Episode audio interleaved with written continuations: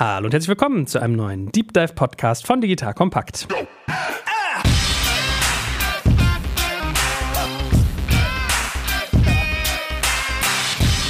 Mein Name ist Jörg Kaczmarek und heute haben wir ein sehr spannendes, relativ junges Unternehmen für unsere Verhältnisse unter der Lupe, nämlich Matchbase. Wir werden heute also ganz viel darüber reden, wie eigentlich Freizeitfußball heutzutage organisiert wird. Und kleiner Disclaimer, der junge Mann, der heute mit mir spricht, war früher auch in meiner Firma tätig, nämlich im Vertrieb. Also er kann gut verkaufen, das hat er auch erfolgreich bei Investoren schon getan. Es wird ein Thema sein, wie Matchbase Investoren gefunden hat, aber natürlich auch, welche Entstehung es genommen hat, welchem Geschäftsmodell es folgt und natürlich auch, wie gewinnt man eigentlich Kunden und was kommt noch so. Und ich kann kann euch schon mal vorwarnen, liebe Hörerinnen und Hörer, der Mann, der heute da ist, ist, glaube ich, einer der wenigen, der noch schneller spricht als ich, oder, Jonas? Schön, dass du da bist. Ich gebe mir die allergrößte Mühe, es heute äh, langsam angehen zu lassen. Hallo Joel, schön, dass ich da sein darf. Sehr gut. Du hast aber dafür eine schöne, sonore, bassige Stimme. Also ich sehe schon, wir hätten dich mal vors Mikro setzen sollen und nicht äh, ans Telefon bei Digital Kompakt. Vielleicht hat es ja deswegen auch ganz gut funktioniert. Maybe. Erzähl doch mal was von dir als erstes. Du bist ja eigentlich äh, Exot. Also eigentlich kommst du aus einer Medizinerfamilie und äh, dann bist du Unternehmer geworden. Ich meine, gut, Ärzte sind irgendwie auch unternehmerisch. Unternehmerleid, kann man sagen.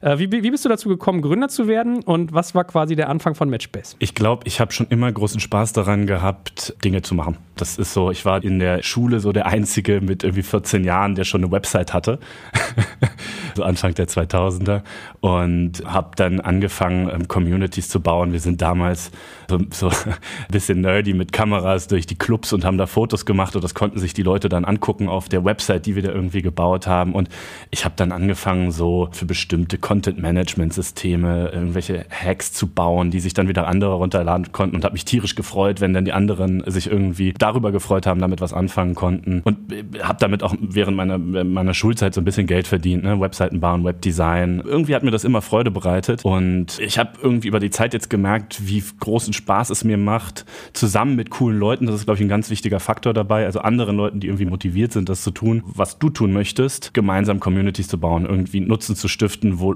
Leute gerne hinkommen, Dinge zu tun, wo, wo Leute dran, dran Spaß haben. Ich hatte auch im Studium so eine Seite. Das hieß bei mir mal Ortskontrollfahrt. Ich habe ja in Greifswald studiert und das waren ja so wirklich so diese Seiten, wo du als gefühlt auf dem Dorf, also Greifswald ist ja im Vergleich zu Berlin gefühlt ein Dorf, dann immer dich mit irgendwelchen Vibes hast fotografieren lassen und am nächsten Morgen verkatert auf die Seiten. Okay, das war sozusagen. Solche Sachen hast du gemacht. Das waren wir, genau. Genau, gut. Alles klar. Aber jetzt müssen wir ja mal die Hörerinnen und Hörer knallhart hier reinholen. Community ist ein gutes Stichwort. Was macht eigentlich Matchbase? Was ist das für eine Bude? Und vielleicht merken man dann auch sukzessive, warum du heute hier bist, weil ich glaube, man kann viel ableiten und lernen von euch. Was wir bei Matchbase machen, ist, ähm, wir helfen Menschen, die wegen Umzug, Familie, Job insbesondere ein etwas komplizierter gewordenes Leben haben, trotzdem oder insbesondere auch wieder an den Ball zu kommen. Sprich, wir helfen diesen Menschen, ähm, Teamsport zu machen, insbesondere momentan Fußball. Die Vision geht aber ganz klar dahin, dass das eben nicht nur Fußball sein wird, sondern auch weitere Teamsportarten. Wir glauben einfach, dass ein ganz, ganz großer Teil der Menschen, nicht nur in Deutschland, sondern eigentlich überall in der Welt, insbesondere in ihrer Jugend sozialisiert ist mit Teamsport, mit ähm, sozialem Sport. Das kann Fußball sein, das kann Football sein, das kann Handball sein. Und ähm, dann aber in den allerhäufigsten Fällen leider irgendwann aufhört. Ich persönlich bin zum Studieren gegangen, hatte da irgendwie auch vielleicht ein bisschen andere Interessen, beziehungsweise zumindest nicht mehr das Hauptinteresse dort. Ähm, hätte aber sicherlich gerne auch weitergemacht, habe ich auch, aber nicht ansatzweise so, wie ich es vielleicht gerne gewollt hätte. Und ähm, das ist ein Problem, was eben sehr, sehr viele Menschen haben. Wie oft hört man im eigenen Freundeskreis, ey, ich würde, äh, wenn ich also einfach Fußball spielen könnte, wie es ist, laufen zu gehen, dann würde ich immer Fußball spielen, weil ich hasse Laufen. Und ähm, ich glaube, es geht sehr vielen Menschen so. Das ist das, was wir auch irgendwie gespiegelt bekommen. Und ähm, genau für die Menschen machen wir das. Und ganz nebenbei haben wir dabei auch eine Möglichkeit gefunden, wie man mit lokalen Fußballvereinen da Kooperationen machen kann und so eben zwei Seiten, also den, den Endnutzern, den Spielern und Spielerinnen, aber auch eben den Vereinen helfen kann. Und damit bringen wir, wenn man so möchte, den Teamsport, den Mannschaftssport äh, ein Stück weit ins 21. Jahrhundert, da wo er hingehört und machen das so einfach wie, wir sagen mal so schön, so einfach wie ins Fitnessstudio zu gehen. Werbung Aufgepasst! Das Jahr 2024 ist schon voll im Gange und jetzt heißt es neue B2B-Leads gewinnen. Du möchtest deine Sales Pipeline so schnell wie möglich voll haben und deshalb empfehlen wir dir an dieser Stelle unseren Partner SalesViewer. Wer nicht weiß, was SalesViewer macht, hier eine kurze Erklärung. SalesViewer entschlüsselt Unternehmen, die deine Webseite besuchen und zeigt diese in Klarnamen an. Du siehst also ganz genau, wer eure Webseite besucht und wofür sich diese potenziellen KundInnen interessieren. Und damit hast du ja wirklich ein mächtiges Werkzeug in den Händen, weil du diese Unternehmen dann zielgenau ansprechen und einfach zu neuen KundInnen machen kannst. Dein Marketing und Vertrieb werden das für die B2B-Lead-Generierung feiern, sage ich dir. Und du bist damit auch in guter Gesellschaft, denn Marktführer wie Stepstone, Jochen Schweizer, Sport5 oder Avato Systems setzen bereits auf SalesViewer und generieren damit täglich neue B2B-Leads. Leads. Wie so eine Registerkasse eigentlich, wo es immer klingelt, wenn du wieder eine neue Brand identifiziert hast, die sich für dich interessiert und die du jetzt einfach pflücken kannst. Daher, wenn das für dich interessant ist, dann teste SalesViewer doch einfach mal kostenlos. Alles, was du dafür wissen möchtest, findest du unter folgender Weiterleitung: digitalkompakt.de slash salesviewer. Und wie immer verlinke ich dir es auch auf unserer Sponsorenseite unter digitalkompakt.de slash Sponsoren. Das war's mit dem Werbespot. Bei mir war das ja auch so, als ich Schüler war, hatten wir immer so unsere eigenen Namen für die unterschiedlichen Plätze. Das war dann der Postspielplatz, das war der BSV-Platz und so weiter und so fort. Und dann hat man sich gefühlt immer Samstag, Sonntag da zum Kicken getroffen und gehofft, dass andere Leute da sind, dass die Anzahl stimmt, nicht zu viele, dass dann Leute zugucken müssen, nicht zu wenige, dass kein Spiel zustande kommt und dass, wenn jemand da ist, die Leute Bock haben. Also das Problem, verstehe ich jetzt, löst du, dass du sagst, alles klar, du hast quasi eine App, kannst gucken, was um dich herum passiert an Spielen auf Plätzen, die fest definiert sind und ihr übernehmt sozusagen den gesamten Prozess drumherum. Im Grunde ist das sehr richtig gesagt. Was wir machen, ist, dass du zum Platz kommst, du buchst dir eine Session über unsere Plattform, App oder übers Web und kannst dann wirklich einfach nur zum Platz kommen, insbesondere auch alleine, du brauchst kein Team dafür und spielst. Um alles andere, sprich um die Leute, äh, die du äh, normalerweise brauchst, also die Freunde, die unzuverlässigen, die sonst häufig Last Minute absagen. Vielleicht auch ein Trainer, der dich nur einmal alle fünf, äh, alle Jubeljahre auf, auf dem Platz lassen würde. Normalerweise um all das musst du dir keine Gedanken machen. Du kommst zum Platz und du spielst ein so gut es geht perfekt organisiertes Spiel.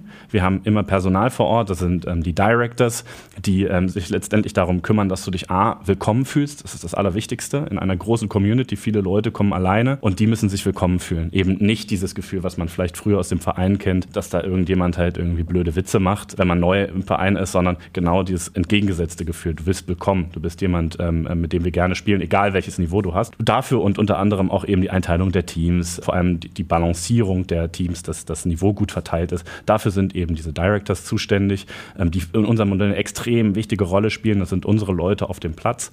Und ähm, genau, und so haben die Leute eben eine sehr, sehr schöne Erfahrung, gemeinsam den, den schönsten Sport der Welt zu machen. Also ich erinnere mich ja noch, als wir anfangs geredet haben, wo deine Idee entstanden ist, war das ja mehr so Matchmaking. Also du führst quasi Menschen zusammen auf einem Platz und die ursprüngliche Idee war ja wie so eine Art Liga zu bauen, dass die Leute gegeneinander spielen, tragen hinter ihr Ergebnis ein, der Gegner muss es bestätigen und dann hast du quasi eine Liga und wenn ich nach oben komme, gibt es irgendwann auch Sponsorenpreise. Also es war sozusagen so ein, so ein Werbemodell. Und jetzt seid ihr ja fast eher so ein One-Stop-Shop, sehr stark stark vertikal integriert. Also, was du gerade gesagt hast, ihr stellt den Ball, ihr stellt Leibchen, da gibt es jemanden, der vor Ort ist, äh, jemand, der die Leute abholt. Also, das ist ja wirklich sozusagen sehr, sehr tief in der Wertschöpfungskette drin.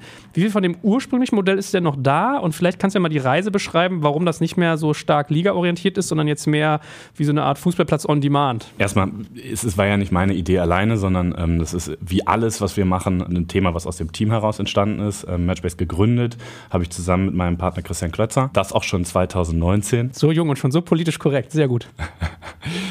das auch schon ähm, 2018 direkt ähm, aus der Uni raus. Wir haben damals letztendlich die vielleicht auch etwas romantische Idee gehabt, eine dezentrale Liga für schon existierende Straßenfußball-Hobbyteams zu bauen. Das haben wir auch gemacht. Wir haben dann eine Mobile-App gebaut, die es dir ermöglicht hat, als Straßenfußballteam, als Hobbyteam andere Teams in deiner Umgebung zu finden. Wir hatten alleine in Berlin, ich glaube, über 300 Teams, die daran teilgenommen haben. Und du konntest dir über so eine Art Tinder-Mechanik ähm, Teams ertindern, die herausfordern und konntest dich dann auf einem von über, ich glaube, wieder in Berlin waren es knapp 500 Bolzplätzen, die wir indiziert hatten. Ich glaube, wir haben bis heute die größte Platzdatenbank in Deutschland. Also wenn jemand mal eine Frage hat, wohin, wo man denn spielen sollte äh, in der Freizeit, gerne zu uns. Und du hast dich dann eben dort getroffen, hast gespielt, hast im Nachhinein eben eingetragen, wer gewonnen hat. Klar, wir hatten da den einen oder anderen Mechanismus drin, dass man nicht betrügen konnte. Und dann hatten wir ein Ligasystem, was sehr stark erinnert an das Elo-System im Schach, sodass man eben auf Basis der, der Güte des Gegners äh, mehr oder weniger Punkte bekommen hat. Genau, und dann gab es eine eigene Saison mit Playoffs, Sponsoren, genau solche Themen. Und lustigerweise, wir haben im Nachhinein auch festgestellt, dass wir 2019 die größte deutsche Freizeit-Fußballliga gebaut haben, ähm, ohne es zu wissen. haben dennoch äh, relativ schnell nach unserer ersten Finanzierungsrunde dann gesagt, hm, ein paar der Hypothesen, die wir hatten, funktionieren nicht so, wie wir es uns gedacht haben, wie wir es uns gewünscht haben und haben dann relativ fix entschieden, wir müssen das Modell ändern, pivotieren und sind dann so dahin gekommen, dass wir sagen, wir bauen keine On-Demand-Liga mehr, sondern im Grunde einen On-Demand-Club, denn das, was die allermeisten wollten, die zu uns gekommen sind, die sich bei uns registriert haben, war einfach Fußball spielen. Häufig hatten die nämlich gar kein Team. Die allermeisten hatten gar kein Team. Das heißt, wir mussten im Marketing relativ großen Aufwand fahren, um überhaupt diese Leute zu finden, die ein eigenes Team hatten, um dann letztendlich ähm, die auf den Platz zu bringen. Ist also relativ viel Aufwand, den man trotzdem machen muss. Und es kamen parallel die ganze Zeit Leute zu uns, die sagen, ja, ich habe gar kein Team, aber ich würde voll gerne mit euch spielen, weil ich finde das total cool. Und dann haben wir gesagt, ja, Herrgott, also äh, wenn, wenn ihr doch da seid, be our guests, wir äh, machen da mal was Cooles zusammen. Dann haben wir relativ schnell schnell im Anfang 2020, also kurz vor Anfang des ersten Lockdowns, insgesamt war das ähm, fünf Wochen vor, vor, vor Beginn des ersten Lockdowns, ein Produkt auf den Markt gebracht, ein MVP,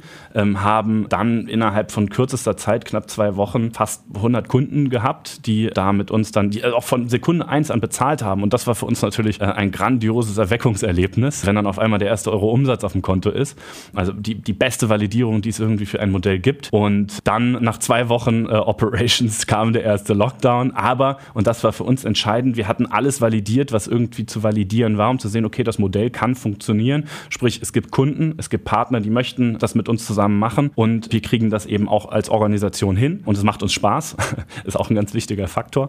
Und so haben wir uns dann hingesetzt und ähm, über den ersten Lockdown und natürlich jetzt auch immer noch das System verbessert, haben sehr, sehr viel dazugelernt. Wir waren in 2020 insgesamt gerade mal dreieinhalb Monate live äh, mit dem Service, aber ähm, sind in der Zeit wirklich heftig gewachsen. Das hat große Freude gemacht und wir freuen uns jetzt natürlich auch tierisch darauf, dass es jetzt bald wieder losgehen kann. Gut, also wenn ich es mal übersetze, habt ihr eigentlich festgestellt, dass der Need, den ihr ursprünglich bedienen wolltet, nämlich sich zu messen, in der Liga zu agieren, vielleicht mit Mikrosponsorings zu arbeiten, der hatte noch eine viel niedrigere Triggerin eigentlich getriggert, nämlich überhaupt spielen zu können. Weil, wenn man wie du und ich, also mir geht es genauso, ich habe mich total wiedergefunden darin, dass ich auch in Schulzeit immer diese Platzerfahrung hatte und dann hast du auch immer so vorgefertigte Mannschaften. Ich weiß, wir haben immer gegen so Araber gespielt. Die haben sich knallhart gegen die Wand gespielt, weil die auch immer geredet haben, ohne dass du es verstehen konntest, außer wenn sie ein Tor bekommen haben. Dann war mal eine Viertelstunde Diskussion angesagt, wer von denen ins Tor muss.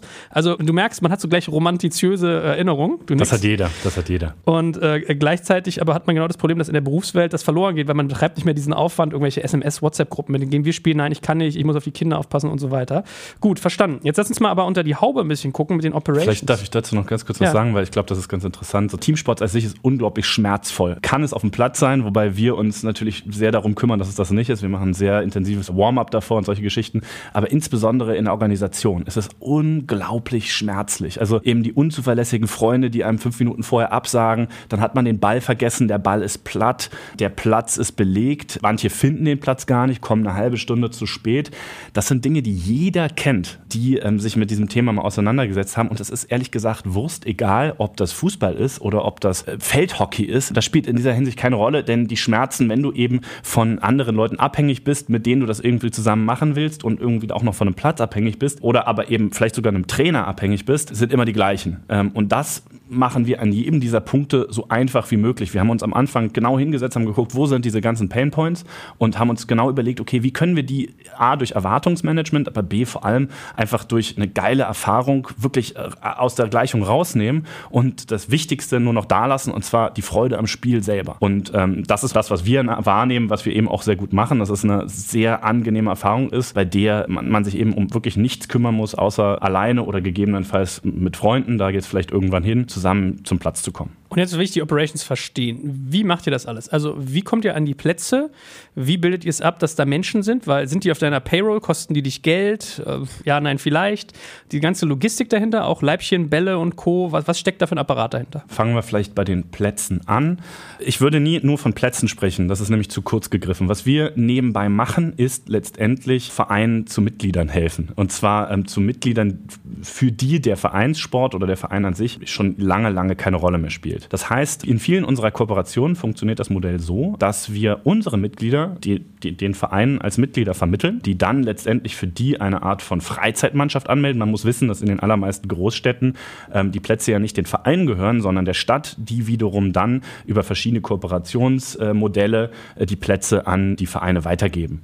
So, und da haben wir eben ein Modell gefunden, wie wir unseren Mitglieder den, den Verein ähm, zuführen können. In dem Sinne, wir zahlen dann eben auch ganz, ganz normale Mitgliedsbeiträge und haben das sozusagen technologisch so eingerichtet, dass das sich rechnet. Und gleichzeitig haben die Vereine da natürlich unglaublich viel von. Die freuen sich nämlich tierisch, dass da irgendwie neue Leute kommen. Ähm, A, B, über sichere Beiträge. C, freuen sie sich, weil das sind alles Leute irgendwie um die 30, äh, die kriegen alle Kinder, sprich wieder neue, neue äh, Zuwächse in den Jugendabteilungen.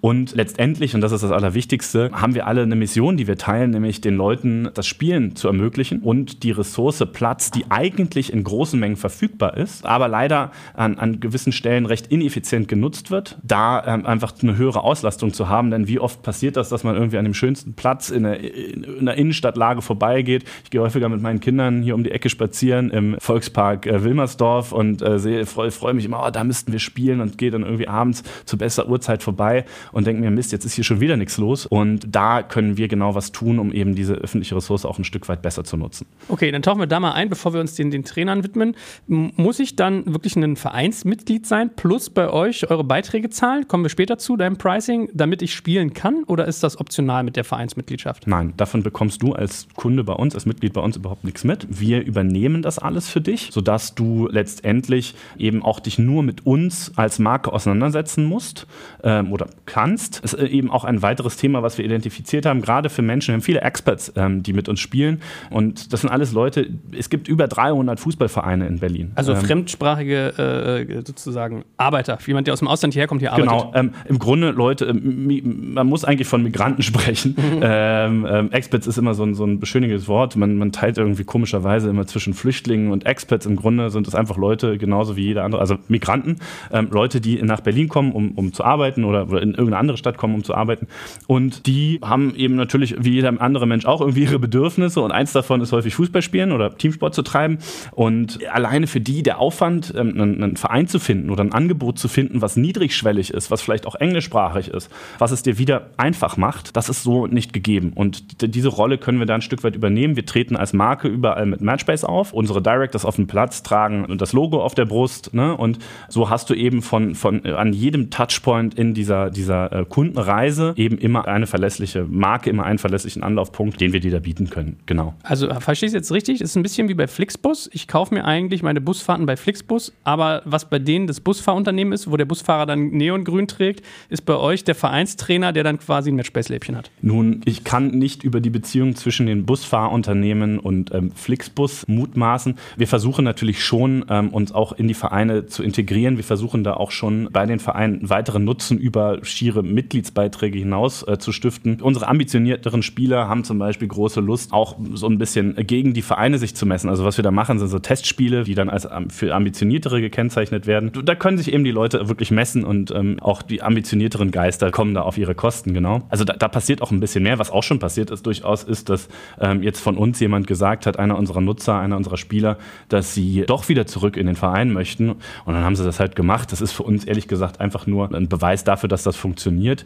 Denn letztendlich ist es ja so, dass die allermeisten unserer Kunden, die kommen eben für ein ganz bestimmtes Bedürfnisset zu uns. Die haben eine ganz klare Vorstellung von dem, was sie wollen und was sie nicht wollen, sodass da überhaupt gar kein Konkurrenzverhältnis besteht, sondern eher wirklich so ein symbiotisches Verhältnis. Genau. Aber hilf mir nochmal zu verstehen, normalerweise, bei mir war es in der Jugend immer so, Verein hieß immer Jahresbeitrag. Bei euch, lass uns doch mal dein Pricing einmal durchgehen. Wie ist euer Bezahlmodell? Es ist ein Abo-Modell, was zwischen 16 bzw. 15,99 und 60 ähm, Euro kostet. Davon abhängig können die Leute eben unterschiedlich viele Sessions im Monat spielen. Es gibt bei uns ja nicht nur Spiele, sondern Trainings, On-Demand-Turniere, wann du es sozusagen willst. Also du kannst dir über unsere Plattform eine Session buchen und gehst dann dahin. Und unser Modell funktioniert dann eben so, dass wir dich unter der Haube dann in diesem Fall, ähm, dadurch, dass die allermeisten gar nicht zu so vielen Vereinen gehen, sondern eben nur zu bestimmten, rechnet sich das, dann als Mitglied vermitteln und dann haben wir eben bestimmte Deals mit den Vereinen, je nachdem, was sozusagen deren, deren Satzung und deren Beitragsordnung auch erlaubt, um da äh, letztendlich dann dich dort zum Mitglied werden zu lassen. Und ähm, dann kannst du da eben auch das Angebot nutzen. Okay, Hilfe nochmal. 15 Euro ist der Einstiegspreis, zwei Sessions im Monat, ähm, 60 ist die Flatrate, so viele und dazwischen gibt es noch ein drittes? Genau, äh, das kostet knapp 130 Euro. So, also ich habe die Wahl, ob ich 15, 30 oder 60 Euro bei euch ausgebe. Was ist denn jetzt, wenn jemand sagt, ich probiere euch mal irgendwie äh, vier Wochen aus oder meinetwegen zwei Monate, verliert dann die Lust oder zieht weg?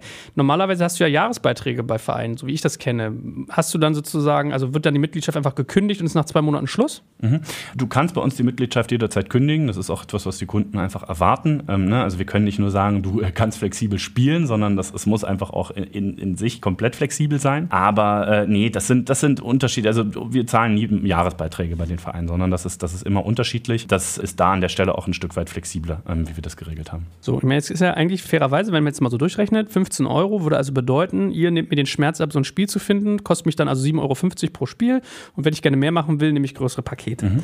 Wie, wie, viel von dem Geld, was ihr einnehmt, landet denn bei euch und wie viel endet quasi in, in Vereinskassen? Wir haben eine sehr vernünftige Margenstruktur, die sich da aufzeigt. Wie das jetzt genau ist, kann ich leider nicht verraten, aber ähm, es rechnet sich auf jeden Fall für uns und eben auch äh, für die Vereine. Das ist ja das Wunderschöne an dem Modell. Und die Vereine kriegen von euch dann quasi Bälle zur Verfügung gestellt oder haben selber welche, haben diese Leibchen, ihr gebt denen quasi so euer Merch-Material hin und die sozusagen sind dann der, euer Berührungspunkt. Das heißt, ihr habt gar keine eigenen, die bei dir auf der Payroll sind als FTEs, Fulltime Employees, sondern du, du sozusagen die, die ganze Frontend-Geschichte beim Nutzer, was Menschen angeht, äh, spielst du über die Vereine. Ja, das ist der nächste Punkt. Uns ist es ja eben schon wichtig, ich habe es ja eben gesagt, ähm, einen zentralen Touchpoint zu haben. Sprich, du sollst dich immer willkommen fühlen. Du sollst immer das Gefühl haben, hey, ähm, das ist eine Marke, mit der ich in Kontakt bin. Das heißt, der Mensch, der das Thema da auf dem Platz organisiert, der Director, so nennen wir das, ist ähm, jemand, ähm, der von uns geschult wird, der von uns letztendlich auch immer wieder geguckt wird, dass das, dass das passt. Also die lernen von uns, wie man das Warm-up vernünftig macht. Das sind alles Leute, die gut spielen können, die eine bestimmte Position spielen. Die spielen immer mit. Auch das ist sehr wichtig, um dann eben dirigieren zu können. Also hey, du komm mal rüber, weil ihr seid jetzt irgendwie fünf, fünf Tore vorne. Das darf natürlich nicht passieren. Es gibt unterschiedliche Typen von Directors. Die allermeisten, und darüber sind wir unglaublich glücklich, sind Menschen, die ähm, unsere Mission so geil finden, dass sie dann sagen, ich mache das, weil ich damit einfach auch sehr easy häufig Fußball spielen kann. Das heißt, die können bei uns kostenlos so viel spielen, wie sie möchten. Sie werden ausgestattet mit Material, mit Equipment, was sie natürlich auch behalten können und ähm, organisieren dafür dann eine gewisse Menge an ähm, Sessions jeden Monat. Darüber hinaus haben wir aber auch natürlich, um bestimmte na, Kapazitätsschwankungen auszugleichen, also sprich ganz einfach ist mal jemand krank oder es fällt mal jemand kurzfristig aus, haben wir auch Leute auf der Payroll, die das dann eben übernehmen können und um eben auch gewährleisten zu können, dass wir wir da wirklich immer, immer ähm, spielen können, wenn es halt auch ähm, notwendig ist. Das sind schon Leute, die wir wirklich vor Ort haben. Und wir haben ähm, für das Material, ist auch so ein ganz wichtiger Faktor, einen Partner, Derbystar mit an Bord. Das ist der äh, momentane Ausstatter der, der Bundesliga, auch was Bälle angeht. Das heißt, was wir auch so ein bisschen versprechen ist, man spielt mit uns jetzt nicht mit der äh, abgewetzten Nille, mit der man halt eben, äh, die man vielleicht von früher kennt, sondern das ist schon auch geiles Material, also äh, so Bundesliga-Proof Material, mit dem auch die Profis häufiger spielen. Das ist ein Thema, das haben wir so gemerkt über die Zeit, das sind Sachen, die sind den Leuten echt wichtig. Also sprich, gerade wenn man irgendwie ein bisschen häufiger spielt, da der werden die Leute ganz schnell zu Profis. Was für, eine, für ein Untergrund ist der Kunstrasen und äh, was für ein Ball ist das, mit dem man spielt. Und ich weiß einfach, es gibt Leute, die freuen sich sehr darüber, wenn sie wissen, das ist das, womit auch die Profis trainieren. Und das versuchen wir eben auch ein Stück weit ähm, dann jedem möglich zu machen an der Stelle. Aber ich kann es verstehen. Vielleicht ist Berlin auch so ein Edge-Case. Wir kommen gleich mal dazu, wo ihr noch aktiv seid oder werdet. Also ich kenne das auch noch, wenn man sich dann so die neuesten Nike-Treter angeguckt hat oder gesagt hat, hier guck mal, der Ball ist linksdrehend in der Luft und bla bla bla bla. Also das glaube ich sofort.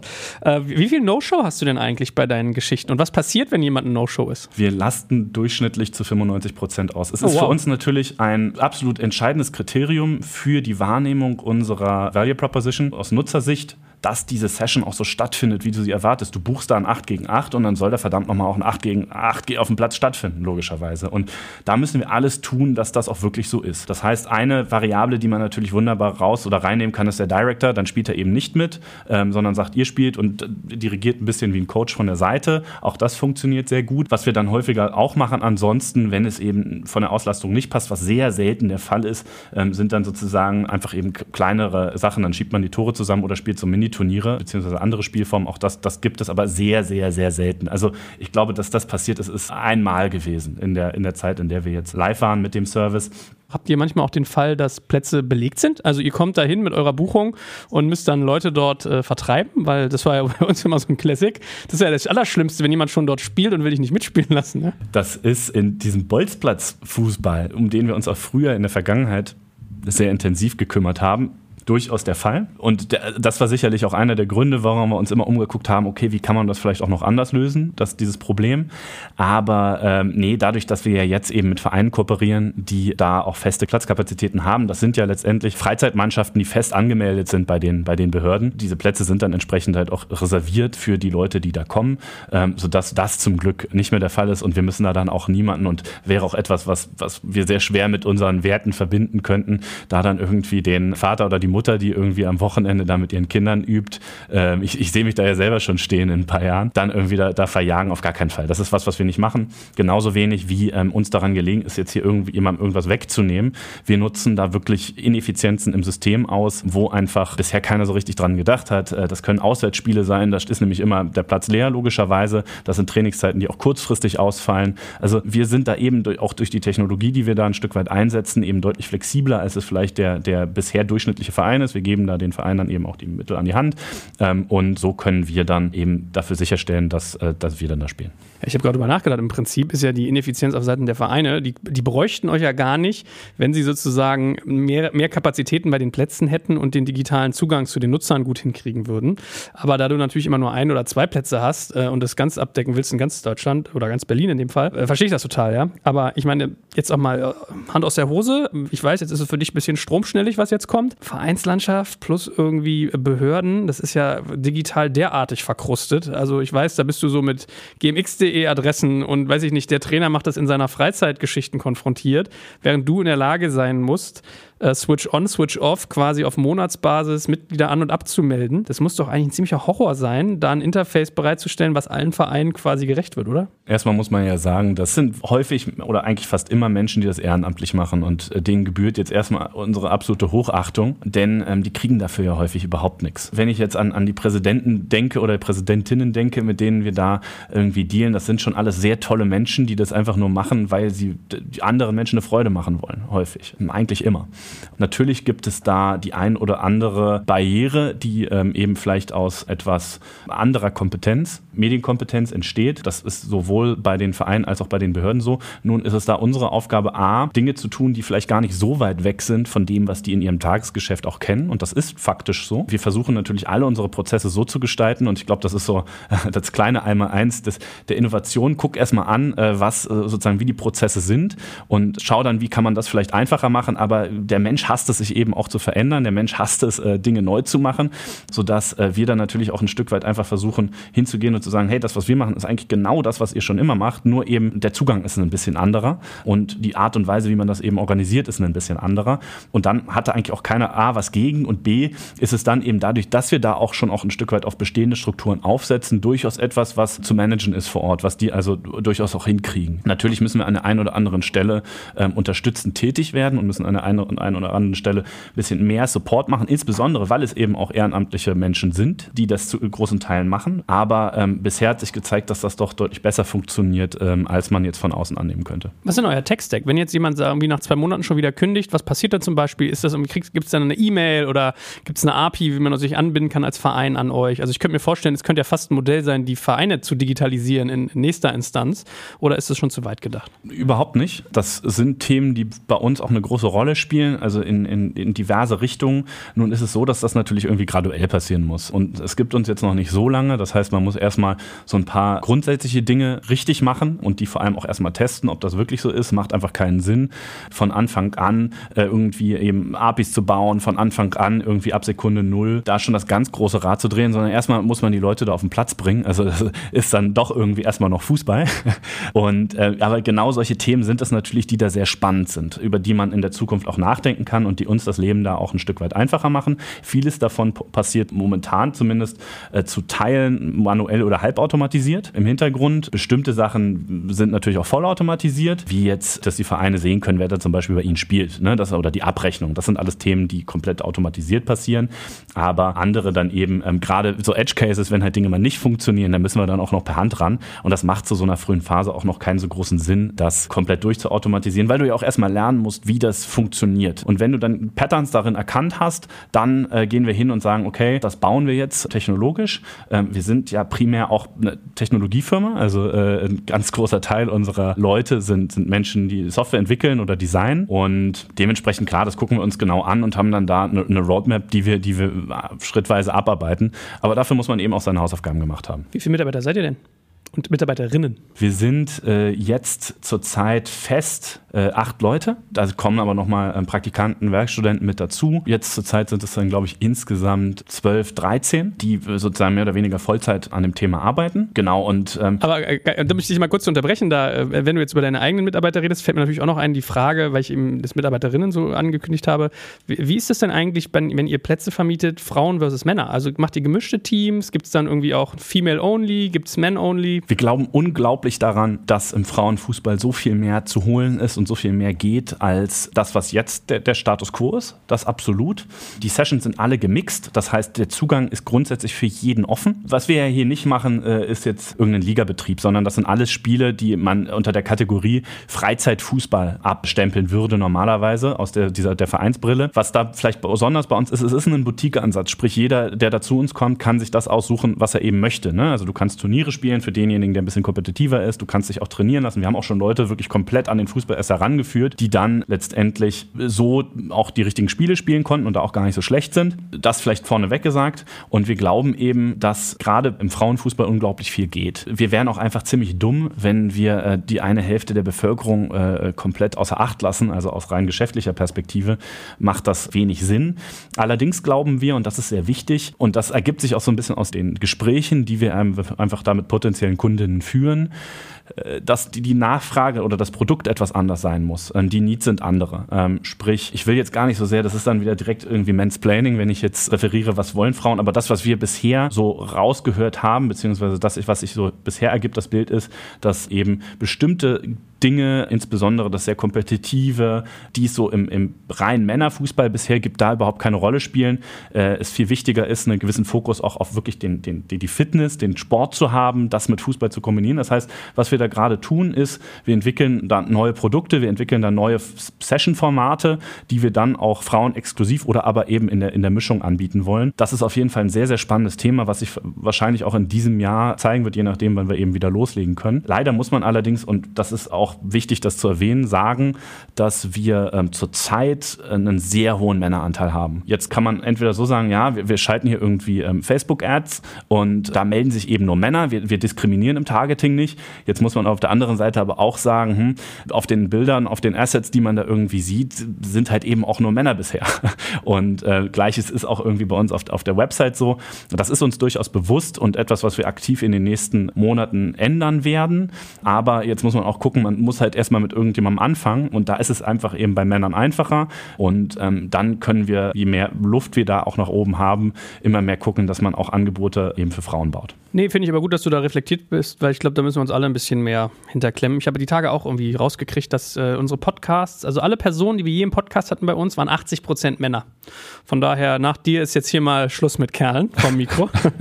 nee, Spaß beiseite ist aber eigentlich traurig. Ne? Also deswegen finde ich es gut, dass ihr da Bewusstsein habt und kleiner Exkurs in Richtung Corona, ihr dürft gerade gar nichts machen. Ne? Wie, wie, wie bezahlt ihr die Party dann eigentlich? Fragen sich jetzt bestimmt ganz viele andere Gründerinnen auch. Äh, wie, wie führt man ein Sportstartup, was keinen Sport vermitteln darf? Erstmal muss man ja sagen, sagen, wir haben das absolut große Glück, Investoren zu haben, die an das glauben, was wir hier machen, von Anfang an. Das ist sicherlich der wichtigste Punkt. Alles andere wäre gelogen, weil der Umsatz, den wir da momentan machen, wir haben ein paar treue Kunden, äh, die weiterzahlen, aber davon trägt sich das Thema nicht. Zusätzlich haben wir natürlich auch ähm, die Mechanismen genutzt, die der Staat einem so gibt, also äh, Kurzarbeit, Hilfen im gewissen Maße, damit auch wir da über die Runden kommen. Momentan sieht es finanziell noch alles sehr vernünftig aus, aber natürlich gucken wir auch, corps ich würde nicht besorgt sagen, aber zumindest sehr bedacht auf äh, die äh, Entwicklungen, die sich da irgendwie in der Politik tun, auf die Kurven, die äh, man einfach, äh, auf die Inzidenzkurven und ähm, hoffen natürlich, dass es da irgendwann auch wieder losgeht. Aber das muss eben auch verantwortlich sein. Niemandem ist damit geholfen, dass es irgendwie eine Woche wieder losgeht und in den Woche zwei machen wir dann wieder zu. Das ist auch nicht das, was wir wollen. Von daher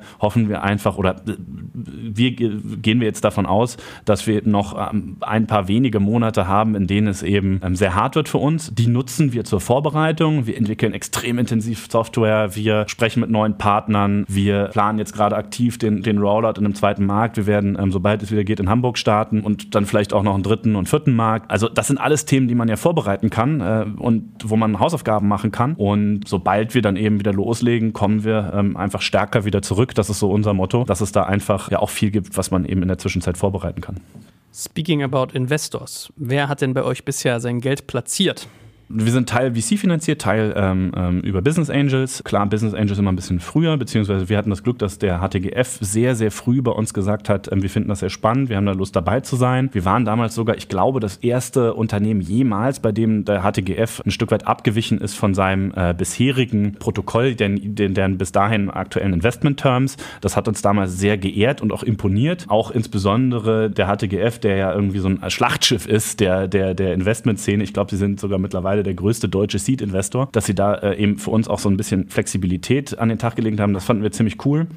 Und dann haben wir. Ähm, Was heißt denn das Flexibilität? Wie gesagt, die, die, investieren ja, oder der HTGF investiert ja eben in einem ähm, relativ äh, fixen Modell, bei dem es eben, was in der internationalen VC-Szene ja auch gar nicht so bekannt ist, beziehungsweise jetzt zunehmend bekannter wird, ähm, eben dadurch, dass sie sehr viel machen, wo man eben, ähm, was ein bisschen abweicht von den Terms, die man sonst irgendwie kennt. Man gibt also relativ früh Equity ab, zusätzlich ähm, zu einem zu einem Wandeldarlehen, was dann letztendlich das Equity, was man abgegeben hat, vor Verwässerung schützt, ist also ein Modell, was ein bisschen abweicht von dem Modell Geld gegen Equity direkt, sondern eben eine Kombination aus Equity und Wandeldarlehen. Ähm, Hast du den Nerv, das etwas zu erklären? Also ich, du und ich kennen das, aber ich glaube, viele Menschen, die uns zuhören, nicht. Was heißt das Wandeldarlehen? Und also Equity, klar, du kriegst ein Investment und gibst Prozente ab ähm, mit einem entsprechenden Modus dahinter. Aber was, was ist dann sozusagen beim HTGF das genaue Vorgehen? Ich glaube, du saßt ja auch schon mal äh, mit dem guten Alex von Frank, mit dem Geschäftsführer des äh, ich sag ja, ich kenne das. Vom, vom HTGF zusammen. Also für alle, die sich das nochmal sehr en Detail anhören wollen, wie, der, wie das Innenleben des HTGF aussieht, gerne nochmal die Folge okay, anhören. Verlinkst du in den Show Notes. ähm, ähm, aber ähm, vielleicht einfach ganz einfach runtergebrochen. Also das normale VC-Investment ist ja so, man verhandelt eine Bewertung ähm, einer Runde und einigt dann eben basierend auf dieser Bewertung auf einen Kaufpreis pro Anteil, sagt dann ähm, so und so viele Anteile übernimmt der, der jeweilige Investor, eben weil er eine gewisse prozentuale Beteiligung im Unternehmen haben will und dann fließt entsprechend das Geld ähm, mit, äh, nachdem man eben die, die, die Terms vereinbart hat, auf die das passieren soll und dann ist letztendlich der Investor eben auch Shareholder, Gesellschafter der Gesellschaft, nachdem das alles abgeschlossen ist. Beim HTGF funktioniert das ähnlich, aber ein bisschen anders. Das ist vor allem auch der deutlich früheren Phase geschuldet, die man es macht, hat aber auch noch so ein paar andere Gründe, die ich jetzt aber auch wieder nicht ausführen muss. Letztendlich ist es, funktioniert es so, dass man nominal, also sprich für einen Euro pro Anteil, eine gewisse Menge an Shares abgeht. Ich glaube, der HTGF hat normalerweise da so einen Zielkorridor von 15 Prozent, ähm, die sie haben wollen an der Firma. Und dafür, und das ist der Standard, Deal bekommt man eben 500.000 Euro als Wandeldarlehen. Und jetzt funktioniert das Modell so, dass diese 500.000 Euro oder das Geld, was man als Wandeldarlehen bekommen hat, eingesetzt wird in Folgerunden, in späteren Runden, um dieses Investment vor Verwässerung ähm, zu schützen. Das heißt, der HTGF möchte so lange wie möglich eben diese 15 Prozent am Unternehmen behalten. Und in Abhängigkeit der jeweiligen Bewertung der Runde ist das mal einfacher und mal schwerer für sie. Aber ähm, das, ist, das ist so das Grundkonstrukt, äh, wie das ähm, funktioniert. Und jetzt mal voll undankbarer Anscheißerball, sagt man beim Fußball für dich. Es gibt ja durchaus, also ich schätze den HTGF sehr, aber ich weiß auch, dass es auch andere Menschen gibt, die sagen, oh, ist es nicht ein bisschen schlechtes Signaling, weil die finanzieren halt sehr, sehr viel, wo man auch ganz oft sagt, so, mh, hm, vielleicht finanziert man da auch manchmal Dinge, die man nicht fördern sollte, weil sie gar nicht so tragbar sind. Es hat vielleicht einen Grund, dass VCs sie nicht auftun, während es wahrscheinlich aber auch genauso viele Fälle gibt, äh, wo man sagen sollte, okay, nee, es war eigentlich gut, das zu finanzieren. Es ist schade, dass das nicht vorher jemand anders erkannt hat. Mhm. Was ist so dein Term, also wie, wie blickst du auf den HTGF, wo du jetzt Betroffener sozusagen bist? Betroffener würde ich niemals sagen. Erstens halte ich die, die Sicht, die du da gerade porträtierst, für falsch. Das ist so ein, so, ein, so ein sehr deutsches Dilemma, was man hat. Man ist einerseits irgendwie immer bemüht darum zu sagen, ja, wir müssen mehr finanzieren, wir müssen mehr Risiko gehen, man muss mehr, mehr tun. Auf der einen Seite, wir müssen Leuten, die Bock haben, was zu machen, irgendwie auch die finanziellen Mittel an die Hand geben. Auf der anderen Seite ist natürlich dann aber immer der kleine Schwabe, der einem da irgendwie auf der anderen Schulter sitzt und äh, nichts gegen Schwaben an dieser Stelle. Wir lieben die Schwaben. Und der dann sagt, aber lohnt sich das alles? Ist das nicht heraus rausgeschmissenes Geld? Ist das äh, nicht irgendwie auch, auch falsch investiert? Ich glaube, das, das ist überhaupt nicht der richtige Ansatz, denn A ist es natürlich in der Verantwortung des, des HTGF selber genau zu überprüfen ähm, und wir wissen, dass das sehr genau überprüft wird, ob das jetzt Sinn macht oder nicht. Das ist ja auch deren Risiko. Man sieht, dass der HTGF im Portfolio extrem gut agiert. Dadurch, dass sie eben auch risikoreichere Investments in zum Beispiel Biotech machen und sehr, sehr weit diversifiziert sind, läuft das, glaube ich, im Portfolio auch ziemlich gut. Sieht man jetzt auch gerade, äh, alle schreien irgendwie nach Biotech auf einmal seit Corona. Die machen es halt einfach schon eine Weile, reden nur einfach nicht so viel darüber. Und ich glaube. Ähm, ähm, okay, okay, du bist ein Fanboy, verstanden. Das ist okay. Also, naja, es, es gibt äh, äh, wie, wie immer positive und schlechte, aber bei uns überwiegen ähm, absolut die positiven Eindrücke, insbesondere auch, weil natürlich ein sicherer Investor wie man wie der HTGF in so einer, sagen wir mal, ähm, Scheißzeit äh, wie jetzt unglaublich hilfreich sein kann und auch äh, eine, eine absolute Bank ist ähm, an der Stelle. Ich glaube, das darf man nicht äh, vernachlässigen.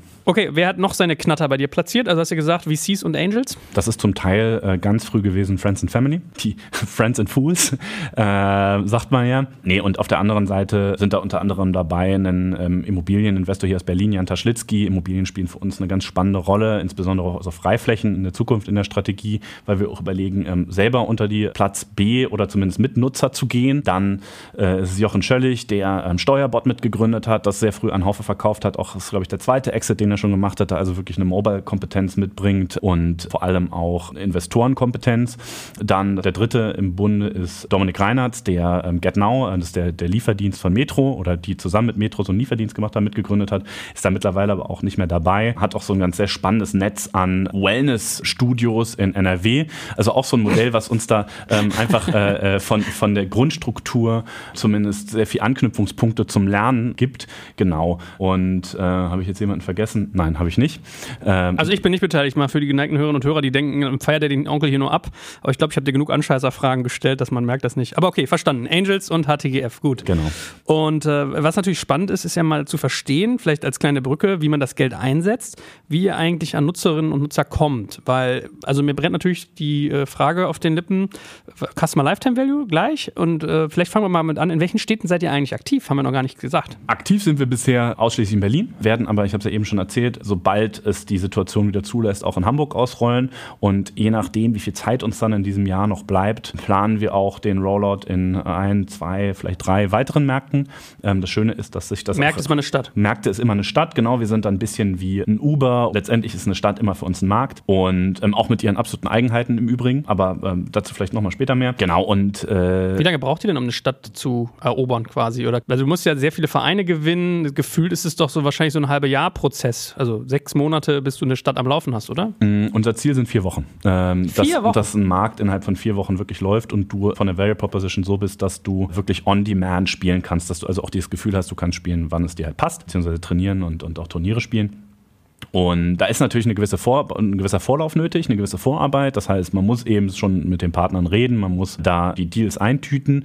Aber wenn das vernünftig getan ist, glauben wir, dass das innerhalb von vier Wochen möglich ist. Jetzt muss man das alles natürlich immer unter dem Disclaimer sehen, dass wir in 2020 mit diesem Modell nur äh, drei Monate live waren. Aber in dieser Zeit sind wir auch in Berlin so gewachsen, dass sich das durchaus rechtfertigen lässt, diese, diese Hypothese. Und glaubst du, dass ihr schnell auch internationalisieren könnt? Also funktioniert so ein Modell in Spanien, in England, in Frankreich? Oder ist das ein bisschen der deutschen Vereinsstruktur auch geschuldet? Das Problem, was wir lösen, ist ein globales. Das gibt es überall. Wir gucken uns natürlich auch sehr intensiv internationale Märkte an. Wir glauben, dass dort sicherlich ähm, in den Feinheiten des Modells, also sprich, okay, wie komme ich jetzt an die, die Platzkapazität beispielsweise, das ist immer unterschiedlich und da müssen wir unterschiedliche Möglichkeiten, also möglichst flexibel sein in der, in der Ausführung. Letztendlich die Bedürfnisse, die die Kunden haben, sind so häufig relativ ähnlich, sodass wir da natürlich schon auch gucken, dass man das Thema auch in anderen Ländern lösen kann und auch wird in der Zukunft, ja. Ich sehe dich dann schon hier Cricket-Spiele in Indien oder sowas vermitteln. Ne? Ist, äh, jetzt, mu jetzt, muss man natürlich genau gucken, das ist auch das, was ich vorhin so ein bisschen mit den Feinheiten meinte. Es gibt bestimmte Sportarten, die eignen sich sehr gut für das Modell. Sportarten, die eben auch in der Freizeit häufig gespielt werden. Also Cricket beispielsweise ist zwar bei den Indern sehr populär oder ne, also gerade in Indien ist das ja ein Riesenthema, aber was hier jetzt eben nicht so eine große Rolle spielt in Indien, muss man dann gucken.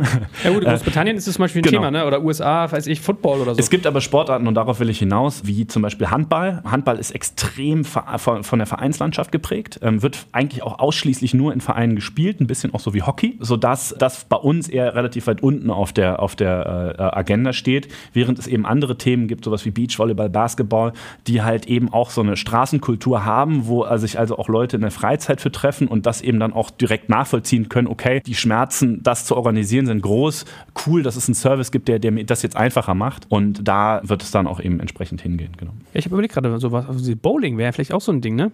Also man kann ja, also es ist total bekloppt, aber wahrscheinlich ist der Schmerz nicht groß. Wir sind die Bowling mal mit den Kumpels und so, aber. Nein, ein Versuch wäre es wert. Also wir sind, wir sind für alles offen. Bowling ist jetzt nun jetzt nicht der, der Sport, der bekannt ist als die Teamsportart. Mhm. Nichtsdestotrotz, nichtsdestotrotz äh, sicherlich etwas, was man sich angucken kann. Nee, um aber die initiale Frage noch zu beantworten, wie kommen wir denn eigentlich an die User? Es ist zu, zu 70 Prozent, äh, es ist Word of Mouth, also sprich Leute, die Freunde mitbringen. Denn kennt jeder, man quatscht irgendwie, ah, ich war neulich kicken, oh, ich habe auch so Bock, kann ich, wie gehst denn du? Die eine Antwort kann dann sein, ja, ich habe hier diese WhatsApp-Gruppe. Die Wahrscheinlichkeit dann auch zu spielen äh, sinkt äh, sehr stark in dem Moment oder aber ist es halt äh, mit Matchbase und so kommt der absolute Großteil zu uns auf den Platz. Das ist auch etwas, was wir in der Zukunft noch viel, viel stärker ins Produkt einbauen wollen. Etwas, was bei uns ganz, ganz doll auf der Roadmap steht, eben diese soziale Komponente auch über den Freundeskreis zu hebeln, dass man zwar alleine spielen kann, aber es macht halt auch eben alles viel mehr Spaß zusammen mit den Freunden, dass man sich da vielleicht auch ein bisschen messen kann, vielleicht auch ein bisschen necken kann beim Trash Talk irgendwie ähm, abends bei einem Bier. Genau da geht es auf jeden Fall hin. Und das ist der eine Kanal. Der andere Kanal ist ganz klassisch Performance Marketing auf ähm, diversen Kanälen, ähm, wo wir na, unglaublich viel ausprobieren, wo man eben aber auch sehr viel erzählen kann. Und der dritte Kanal ist äh, Social Media. Also sprich, viele, die vielleicht unsere Anzeige mal gesehen haben oder mal von einem Freund gehört haben, gucken sich natürlich auch an, hm, wie funktioniert das auf dem Platz, gucken bei uns auf Instagram vorbei und ähm, oder wir streamen auf Twitch jede Woche. Also wir probieren da unglaublich viel aus und das ist sicherlich auch ein relevanter Kanal. Und äh, was passiert jetzt, wenn ich irgendwie zu so einem Spiel von euch gehe? Ich, hab, ich, hab, ich bin Matchbase-Kunde und habe noch einen im Schlepptau oder eine. Mhm. Muss die dann was zahlen? Muss die sich die App installieren oder darf die beim ersten Mal mal mitmachen und danach heißt es hier, Alter, komm, zack? Jeder kann uns grundsätzlich erstmal kostenlos ausprobieren. Das heißt, entweder hast du, eine, je nachdem, wie du zu uns kommst, äh, gibt es eine Free Trial über Zeit, also 14 Tage, die du das kostenlos ausprobieren kannst. Dann kannst du insgesamt zwei Spiele innerhalb diesem Zeitraum spielen. Manchmal machen wir natürlich auch Aktionen, wo es ein bisschen mehr gibt oder aber ähm, dich bringt ein Freund mit. In Zukunft wird es voraussichtlich so sein, dass du als Freund über einen gewissen Zeitraum einfach kostenlose Sessions verschenken kannst an Freunde. Die bringst du dann einfach einfach mit. Die müssen dann nur ihre E-Mail-Adresse angeben. Also Service runterladen muss man schon, weil wir eben irgendwie oder sich zumindest beim Service anmelden, damit wir irgendwie die Kapazität halbwegs planen können. Aber das, das wird sehr einfach möglich sein. Ähm, ist ja auch wieder ein Teil. Das muss eben einfach sein. Das ist der Weg, den wir immer gehen müssen. Und das ist von Sekunde eins an, wie du von uns erfährst, also ab dem du von uns erfährst, bis zum Moment, wo du auf dem Platz stehst, irgendwie die Maxime. Es muss so einfach wie möglich sein. Das ist wahrscheinlich dann so der Weg, dass du als Freund wirklich nachmittags sagst, ey, ich bin heute Abend da, hast nicht Bock mitzukommen und ähm, ja, ich, ich lade dich hier mal kurz ein, trag dich mal kurz ein und äh, dann kommst du abends einfach mit, genau. Eignet sich euer Modell nicht eigentlich für krasse Testimonials? Also, dass ihr jetzt zum Beispiel sagt, ihr versucht irgendwie einen Manuel Neuer zu rekrutieren oder einen Emre Can für Berlin. Ja, sagst du hier im Wedding mit irgendwie, also das ist ja, oder Boateng oder sowas. Habt ihr über sowas mal nachgedacht? Weil wir haben ja auch gemeinsame Bekannte, die sich auf sowas spezialisieren. Oder ist das für euch nicht leistbar oder macht keinen Sinn? Das ist etwas, worüber wir natürlich immer mal wieder nachdenken, was sicherlich auch interessant ist. Jetzt muss man immer gucken, in welcher Phase äh, macht man sowas. Und wir glauben da grundsätzlich dann, wir leben halt auch in einem Zeitalter, in dem Persönlichkeiten und insbesondere kredible Persönlichkeiten, denen du das abkaufst, dass sie eben so einen Service bewerben, einen unglaublichen Effekt haben können. Das müssen aber A, natürlich die, die jetzt unabhängig davon, dass das alles ganz tolle Namen sind, die du gerade genannt hast, muss das natürlich passen. Das ist die eine Komponente. Und oder, die andere ist. Oder auch so ein Alexandra Pop, by the way, um das hier Zum Beispiel, zu sagen, ja. genau.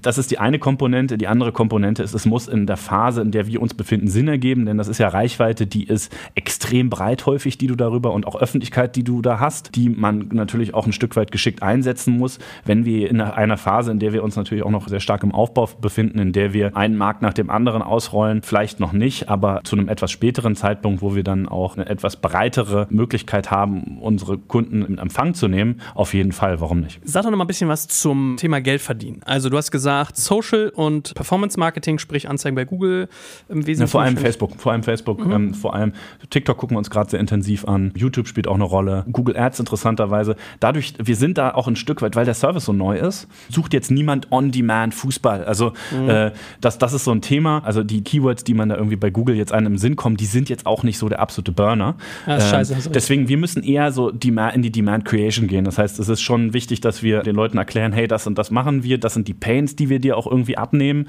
Und dann funktioniert das aber auch sehr gut. Ähm, genau. Was mit so Resellern? Also äh, könnte man zum Beispiel sagen, weiß ich nicht, jemand, der sich ein, also mal jetzt Quatsch gesagt, ja, ein Sky-Abo holt oder sowas, äh, wird bei euch mit geresellt. Oder der im Sportladen sich Töppen kauft. Irgendwie was in der Art. Also gibt es bei euch auch Gedanken oder dass die Vereine sogar sagen, ey Leute, hier, guck mal, wenn ihr auch mal irgendwie dann in Köln seid, irgendwie auf Tour, könnt ihr auch mit Matchbase spielen. Äh, gibt es da Gedanken, dass man euch quasi mitverkauft auch? Momentan ist es so, dass wir als, als eigenständige Marke wahrgenommen werden wollen. Das ist uns sehr wichtig. Wir bauen hierher letztendlich einen Club und du sollst dich auch als Mitglied eines Clubs fühlen. Das ist sehr, sehr wichtig. Also diese starke Identifikation, die du auch haben sollst mit uns. Auf der anderen Seite sicherlich ist das, um in der Zukunft auch nochmal weitere Kundensegmente anzubieten anzupeilen und da nochmal die Reichweite zu steigern, äh, sicherlich eine Option von vielen. Ob wir das jetzt in der nahen Zukunft machen, ähm, ich bezweifle es. Hm. Gut, aber ich meine, gut, ich finde, Sky-Abos kannst du auch beim Mediamarkt kaufen, ne? Also, das ist auch eine starke Marke, deswegen, also, das würde ich gar nicht so ausgrenzen, aber ich verstehe deinen Gedanken. Fair point. Äh, aber was ich ja eigentlich wissen wollte, ist, wie viel gibst du denn aus, um jemanden zu, sozusagen zu gewinnen? Weil du hast ja ein, ein, wahres Wort gesprochen. Jeder verspielt sofort den Pain, aber keiner kommt auf die Idee drauf, nach dem Pain zu suchen. Und was ist dann der Customer Lifetime Value, den du typischerweise bei einem, einem gut hast drei Monate, deswegen auch scheiße undankbar, dir diese Frage zu stellen. Aber was sind so eure Spekulationen, was ihr denkt, wie lange die Leute bei euch bleiben müssen, damit sich das für euch rechnet im Marketing? Es sieht sehr gut aus. Wir haben bisher zumindest keine Anzeichen, dass uns die Leute reihenweise wieder weglaufen. Ich glaube, wir machen auf dem Platz einen ziemlich guten Job. Wir haben eine sehr gute Retention über diese, diese Zeit gehabt. Jetzt genau in diesem kurzen Zeitraum zu sagen, das ist der Lifetime Value, wäre erst, äh, erstens würde ich sie sowieso nicht verraten und zweitens wäre dann auch, äh, äh, wäre es einfach Quatsch. Das muss man, muss man so einfach sagen. Deswegen haben wir, wir haben immer sehr stark auf die ersten Monatsumsätze geguckt und haben immer versucht, das deckungsgleich zu machen. Also sprich, da den Cost per Acquisition schon auch äh, fast wieder reinzufahren im ersten Monat. Das hat jetzt nicht ganz funktioniert, aber wir sind auf einem sehr, sehr, sehr guten Weg dahin. Das heißt, da auch eine positive Contribution Margin 1 zu haben, das ist nicht so weit weg. Deckungsbeitrag, sagt man auf Deutsch. Genau. Es sieht gut aus. Was uns sehr überrascht hat, ist, dass die Leute eben doch auch die größeren Plans abschließen. Wir hätten eher damit gerechnet, dass es eben eher wirklich in sich in diesem kleineren Bereich aufhält. Das ist absolut nicht der Fall, sondern wenn wir sehen unglaublich viele Upgrades auch, also sprich, die Leute probieren das aus und entscheiden in kürzester Zeit, okay, das ist das, was ich jetzt eigentlich hauptsächlich als Sport machen will und graden dann eben ihren Plan ab. Das heißt, da haben wir ähm, schon ähm, eine sehr vernünftige Struktur auch in der Verteilung der Plans gehabt und wir hatten jetzt auch in der Zwischenzeit schon von den Kunden her so solche Zahlen, dass man sagen kann, ja, das, das, da kann man zumindest mit rechnen für die Zukunft. Also das ist eher hin Richtung 30 als hin zu 15.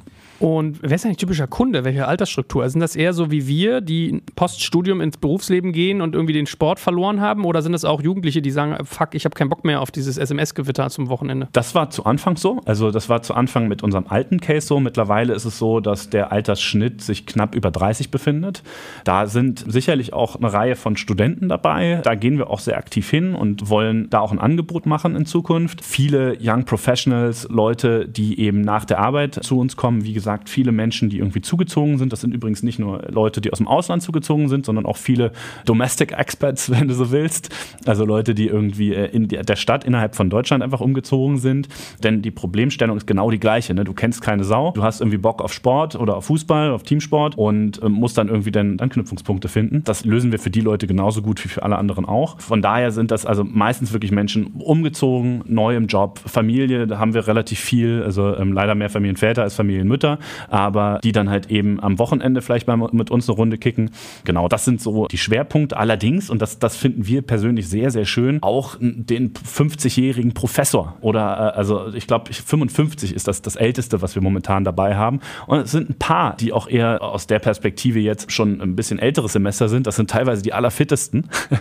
und ähm, du, ich sag dir, im Fitnessstudio ist es auch so, die älteren Damen, die zwei, dreimal in so eine Workouts gehen, die, die performen dich hardcore aus. Also da sollte man sich nicht äh, und so. Zu weit aus dem Fenster lehnen. Genau. Äh, nee, absolut, absolut richtig. Da sind wir auch persönlich sehr glücklich drüber. Also, dass wir da sehr breit sind. Also, wir sind von der Interessenslage, von der Problemstellung, die wir lösen, sehr spitz. Aber von den Leuten, die dann letztendlich zu uns kommen, ist das sehr divers. Und das sind Leute aus allen Nationalitäten, Leute irgendwie mit den verschiedensten Hintergründen. Also auch das, was ein bisschen den Fußball oder grundsätzlich den Teamsport so geil macht, dass er eben die Leute da auch ein Stück weit zusammenbringt. So, der Inlandsflug ist rum, sagt man immer, Podcastlänge typische. Lass uns noch einen Ausblick wagen. Also, was kommt? Wir haben ja schon festgestellt, du kannst dir irgendwie sowas wie Basketball angucken oder weitere Teamsportarten. Was hast du aber sonst noch als, als Produktausbau, vielleicht auch Know-how-Ausbau, also das, was du gebaut hast, dieses Matchmaking, diese Buchungssysteme, vielleicht kann man das ja auch lizenzieren. Was, was, ist, was kommt bei euch noch? Ein Thema, was für uns eine ganz große Rolle spielt, ist das Soziale im Sport grundsätzlich. Also sprich, dass man mit den Freunden das zusammen erleben kann. Da wird featureseitig insbesondere auch in unserer mobilen äh, Erfahrung, der mobilen App sehr viel passieren,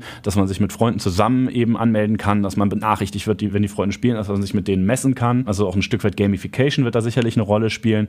Themen, die uns da sehr, sehr interessieren, ist auch Hardware, also sprich so Fitness-Tracker, solche Themen, ne, dass man also seinen eigenen Antritt messen kann. Dadurch, dass das bei uns ja immer geleitet ist und ähm, da irgendwie die Leute nicht im Zweifelsfall ihre eigenen Sachen mitbringen müssen, sondern wir das stellen können in Kooperation mit spannenden Partnern, kann man da unglaublich viel machen und hat dann auf einmal eben für die Leute, die bei uns Mitglied sind, Möglichkeiten, wie sie sonst eigentlich nur die Profis oder die sehr ambitionierten Amateure haben. Und das ist, das ist halt sehr, sehr cool. Und da wird es auf jeden Fall hingehen, dass man vielleicht auch ähm, auf Content-Basis da ein bisschen was machen kann. Also sprich, Sachen, die wir uns sehr intensiv angucken, sind Möglichkeiten eben das auch festzuhalten, was man da irgendwie auf dem Platz macht und dir die besten Sachen anzuzeigen. Immer Themen, wo man auch eben drüber nachdenken kann, okay, macht das Sinn für den Nutzer, dass er die jetzt auch nach außen shared, dass er sie mit seinen Freunden teilt. Also immer auch mitgedacht, okay, können wir dadurch wieder neues Wachstum kreieren. Einfach zeigen, dass das irgendwie ein cooles Thema ist, was wir, was wir hier anbieten. Und das ist so das eine. Genau, weitere Sportarten. Natürlich ganz, ganz spannend. Ein Thema, was wir uns sicherlich auch angucken, sind Workouts. Also auch ein bisschen stärker die Fitnessrichtung. Denn auch da gibt es Sachen in Gruppen, die hin Richtung Gruppentrainings gehen, die dann uns die Möglichkeit geben, in der Ansprache, was unsere Value Proposition angeht, ein Stück weit breiter zu werden. Also nicht die anzusprechen, die, oder nicht nur die anzusprechen, die sagen, ey, ich habe primär Bock auf Teamsport, primär Bock auf Fußball, sondern diejenigen, die sagen, ich bin grundsätzlich eher jemand, der Bock hat auf Fitness, aber ich fände es total geil, wenn ich eben auch ein bisschen Teamsport einmal, die, einmal im Monat machen kann. Und da sehen wir durchaus auch Potenzial, insbesondere wenn es ein bisschen mehr in den Mainstream geht. Aber das ist wirklich Zukunftsmusik. Da müssen wir noch ein paar Hausaufgaben machen, bis das der Fall ist. Ich überlege gerade so, äh, dass ihr dann irgendwann anfangt, hier so Laktatwerte zu messen auf dem Platz. Das finde ich ein bisschen ambitioniert. Aber da gibt's, es gibt noch etwas zwischen Laktat, also zwischen den Peaks und sozusagen gar nichts. Das Kontinuum ist da sehr breit. Aber ich habe gerade so drüber nachgedacht, dass natürlich eigentlich geil wäre, wenn du sagst, also klar, Word of Mouth ist euer Thema und dann willst du so Shareability deiner Sachen steigern. Theoretisch müsstest du doch die Spiele filmen und müsstest sagen, du kannst Zeitlupen deiner Tore irgendwie mal auf Facebook oder Instagram oder sowas rausknallen, oder? Zum Beispiel. Hm, okay, ich sehe schon. Also, lieber Jonas, äh, ich glaube, man merkt, es ist für unsere Verhältnisse, wie gesagt, ein frühes Thema, was wir hier beleuchten, aber ich finde, es steckt total viel drin, weil man hat Social, man hat Community Building, man hat irgendwie eine Mission, die ich dir echt abnehme. Äh, ihr habt gepivotet und ich glaube, ihr seid echt schlau unterwegs mit dem, was ihr da tut. Also, wie sagt hier der Hansel von Dings mal mit der Hand am Arm oder so ähnlich, ne? Also wirklich so Puls an der Zeit und ja, ich drücke euch da echt die Daumen, dass das klappt und bestimmt habt ihr ganz viele, die jetzt zuhören, die selber bei euch eher Kunde werden. Also in diesem Sinne drücke ich dir ganz feste die Daumen und äh, freue mich, dass du sowas Schönes machst. Danke, dass du da warst. Vielen Dank.